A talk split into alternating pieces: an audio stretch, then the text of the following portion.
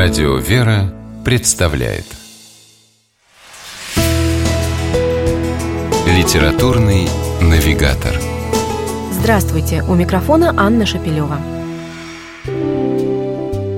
Доктор Лиза – так называли Елизавету Петровну Глинку, врача-реаниматолога, известного современного филантропа и благотворителя.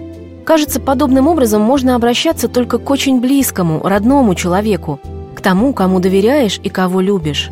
И доктору Лизе действительно доверяли. За свою недолгую в сущности жизнь она помогла тысячам бездомных, тяжело и неизлечимо больных, оставшихся без крова и пищи людей. Елизавета Глинка и погибла в 2016 году в авиакатастрофе над Черным морем, что называется «при исполнении». Сопровождала партию медикаментов для пострадавших в Сирии. Доктора Лизу часто сравнивают с известным филантропом прошлого, доктором Гаазом. Его девиз «Спешите делать добро» Елизавета Глинка сделала своим жизненным кредо.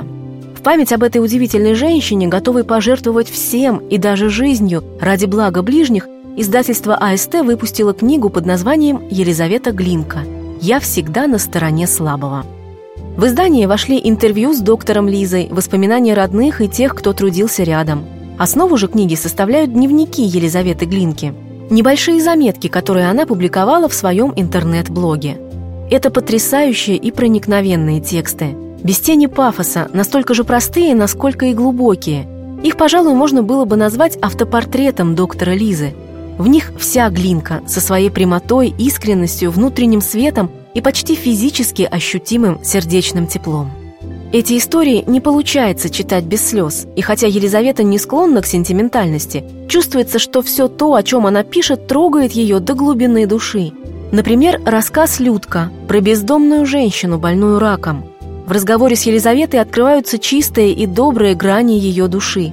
И в этом тоже была удивительная особенность доктора Лизы – видеть свет в любом человеке, неважно, рафинированный ли это интеллигент или привокзальный бродяга. Именно об этой глубоко христианской способности доктора Лизы вспоминает в книге «Я всегда на стороне слабого» ее близкая соратница Ксения Соколова. Она рассказывает о непоколебимой уверенности Елизаветы в том, что человек есть образ и подобие Божие, а потому его надлежит уважать, сострадать и оказывать помощь, даже если он находится в самом жалком состоянии. Супруг Елизаветы Глеб Глинка вспоминает в послесловии к книге, как радовалась его жена, когда удавалось кому-то помочь, облегчить боль, выручить из беды и вернуть надежду. Частичка этой радости остается в душе после прочтения этих воспоминаний и дневников.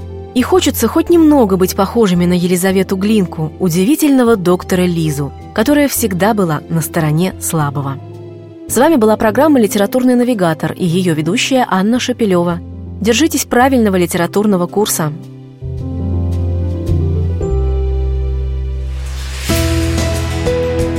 Литературный навигатор.